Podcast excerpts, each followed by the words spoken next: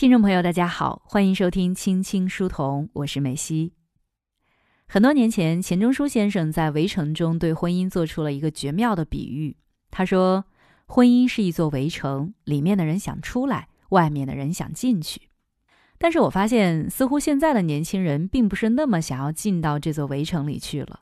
尽管年轻人的世界里信奉着“生命诚可贵，爱情价更高”。或者没有适合结婚的年纪，只有适合结婚的人这样的理想信条，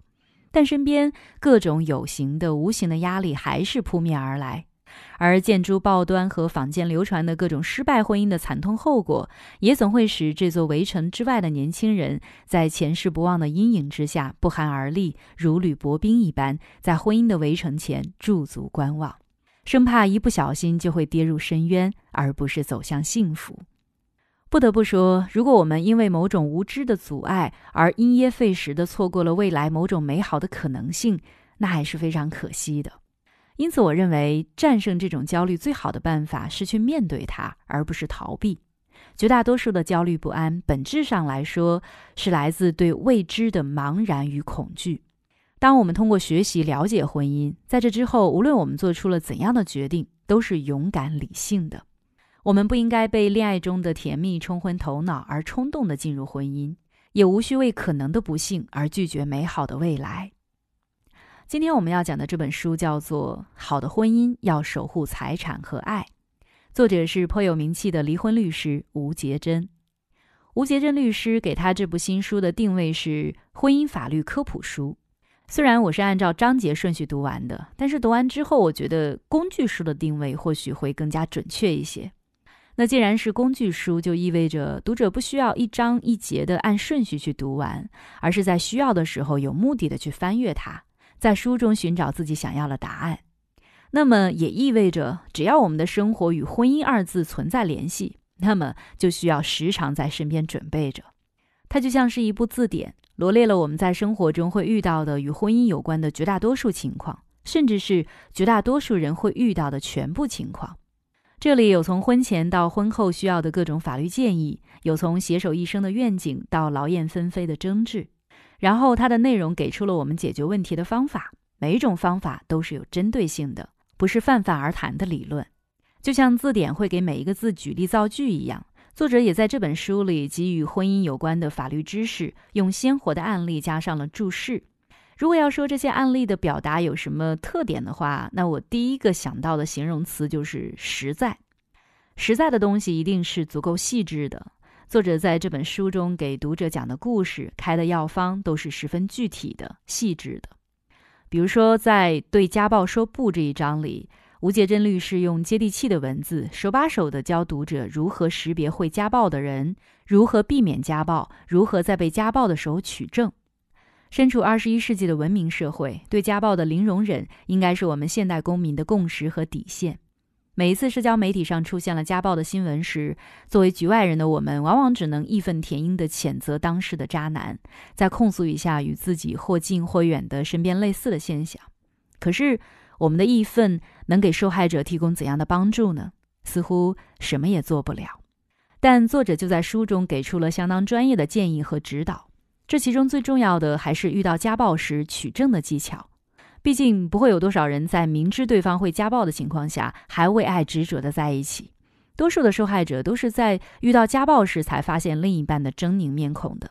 这时候最好的办法自然就是当场防御，甚至是反击回去。但是这与法律无关，而且事实上处于弱势而被家暴的一方根本做不到这一点。那么，退而求其次的办法，就是在事后让家暴者受到法律的制裁，并且保障不再次遭受家暴。在这个过程中，取证是至关重要的。我们在新闻中常常遇到女性被丈夫或者男友家暴，而家暴者却没有受到任何惩罚的情况。这倒未必是公权力的不作为，往往实务中的情况是，遭受家暴的一方无法针对家暴举证，最后只好不了了之。这更导致了一种恶性循环，家暴者会变得更加有恃无恐，而遭受家暴的一方却因为求助无门而习得性无助。吴杰珍律师就在书中给出了如何在家暴中取证的详细操作指南，以及应当注意的各种细节。不过要我说，这些内容最重要的地方，还是在于让可能家暴的人看了这本书之后，知道家暴的后果，把暴力扼杀在萌芽状态。这种手把手式的教学内容不止出现在这一处，在《出轨的婚姻》一章中，作者也同样手把手的教读者如何固定另一半出轨的证据，各种情况抽丝剥茧的介绍应对策略，扎扎实实的利用好法律武器保护自己。对婚姻的风险意识，当然不是教我们在婚姻里算计自己的另一半。我非常喜欢曾经看到过的一个说法，说婚姻的另一半是我们命运的合伙人。婚姻的安全感是无法通过算计得到的，婚姻安全需要依靠两个人的爱与理性。这本《好的婚姻要守护财产和爱》，就是为读者提供保障婚姻安全的材料。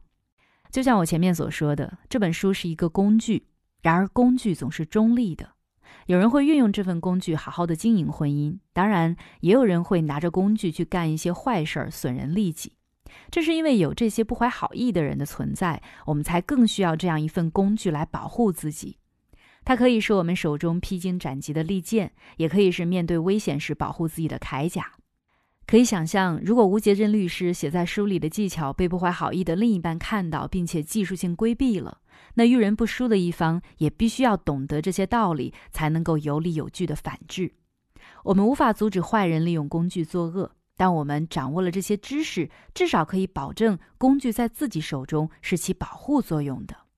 我认为这本《好的婚姻要守护财产和爱》值得我们每一个人去阅读，因为婚姻这件事与我们每个人都息息相关。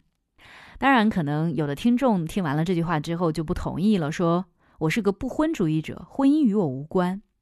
但其实，无论你对于婚姻的态度如何，你都必须去了解婚姻，因为对婚姻的了解是你做出理性决定的前提和基础。